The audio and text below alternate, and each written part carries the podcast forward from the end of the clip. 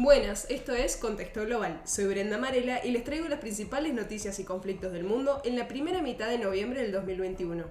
Entre los principales acontecimientos tenemos en primer lugar una nueva crisis migratoria en Europa en la que miles de migrantes siguen atrapados entre Polonia y Bielorrusia.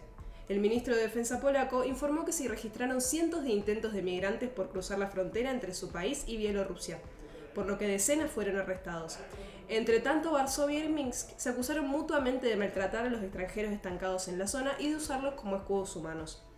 Por otro lado, la desarrollista china Evergrande entró en cesación de pagos al incumplir el pago de intereses a inversores internacionales. Un acreedor alemán está preparando un procedimiento de quiebra contra Evergrande y espera que otros acreedores se sumen al proceso.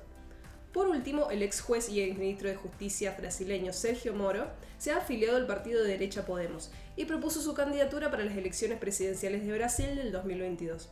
Conocido por haber encarcelado a Luis Ignacio Lula da Silva y haber sido una de las principales figuras en los inicios del gobierno de Bolsonaro, Sergio Moro busca en este momento convertirse en el candidato que uniría a los electores lejanos tanto a los extremos de derecha como a los de izquierda. Algo de lo que estamos muy acostumbrados quienes vivimos en Argentina es escuchar hablar casi diariamente de la inflación. Cuando hablamos de inflación nos referimos a un aumento en el nivel general de precios, que se sostiene durante un tiempo prolongado. Pero esta vez no pasa solamente en Argentina, sino que ocurre en muchos países del mundo. En este episodio nos acompaña Jenny Micheli, máster en negocios internacionales, para hacerle un par de preguntas al respecto. Bienvenido, Jenny. Muchas gracias, Brenda. Gracias por el espacio. Gianni, ¿por qué está ocurriendo este fenómeno inflacionario en varios países al mismo tiempo? Bien, hay que tener en cuenta tres grandes factores para entender por qué la inflación a nivel mundial está acelerándose a tasas nunca antes vistas.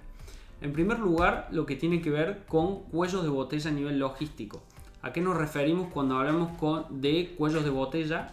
Nos referimos a complicaciones por el lado del transporte para suplir la demanda de eh, todo el mundo, entendiéndose las complicaciones y las demoras que pueden surgir en puertos, en aeropuertos, en peajes a nivel terrestre, etc.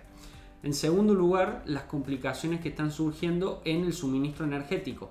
Tengamos en cuenta, por ejemplo, que China utiliza intensivamente lo que es el carbón para alimentar su matriz energética y durante la pandemia la producción de carbón no ha podido mantenerse al mismo ritmo que la demanda, lo cual ha generado grandes escasez de energía y por ende esta escasez de energía redunda en precios más altos que impactan en la producción.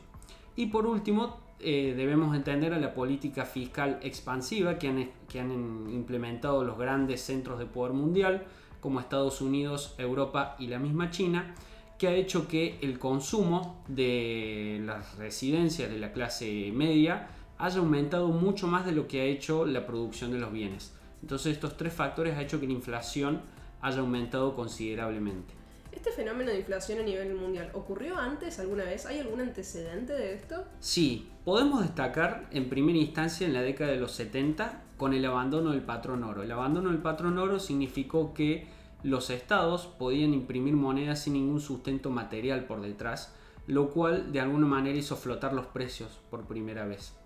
Eh, y en segunda instancia, en 1973, con eh, la crisis del petróleo derivada de eh, la guerra árabe-israelí de Yom Kippur, en los cuales los países productores de petróleo, como Arabia Saudita, iniciaron un embargo de petróleo a nivel mundial, causando una escasez en el globo y por ende esta escasez impactó fuertemente los precios y aumentó la tasa de inflación a nivel global. Y eh, volviendo a la actualidad, ¿qué países son los que están más afectados por este fenómeno inflacionario?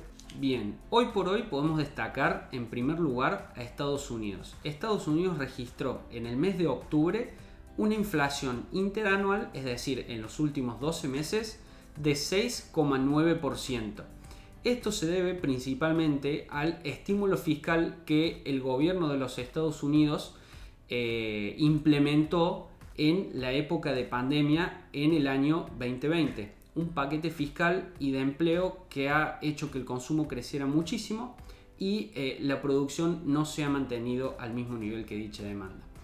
Por otro lado, la economía competencia, digamos, de, Estados Unidos es la República Popular de China. En este caso está centrada la, la, causa de la suba de precios no solamente en la política fiscal expansiva que tuvo el gobierno comunista, sino también en el tema energético. Como había mencionado anteriormente, China utiliza intensivamente el carbón como fuente de energía y el hecho de que la producción de carbón haya mermado muchísimo en los últimos meses ha hecho que los precios mayoristas de la energía, es decir, los precios que las empresas pagan para eh, utilizar energía, haya subido fuertemente, lo cual impacta tanto en, la cadena de productos de China como en los mismos bienes que vende China. No nos olvidemos que China hoy por hoy sigue siendo como la fábrica del mundo, prácticamente el 75% de los bienes que consumimos están hechos en China, lo cual hace que toda inflación que tenga China impacta a nivel mundial. Esta inflación que está habiendo en estos centros de poder actualmente, ¿cómo puede impactar en la actividad económica mundial a futuro? Bueno, una práctica muy frecuente que implementan todos los bancos centrales cuando la inflación se empieza a disparar es la suba de tasas de intereses de referencia. ¿Qué significa esto? Que eh, se hace que los consumidores les sea mucho más atractivo poner su dinero en ahorros que les rinden una tasa de interés mayor que la de comprar bienes.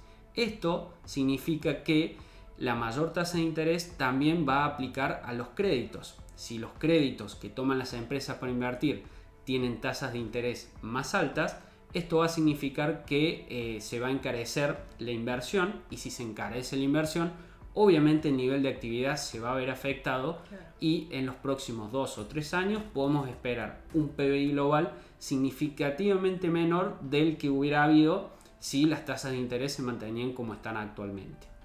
Bueno, con este panorama de inflación un poco más claro, finalizamos este episodio. Próximamente les vamos a traer una nueva edición.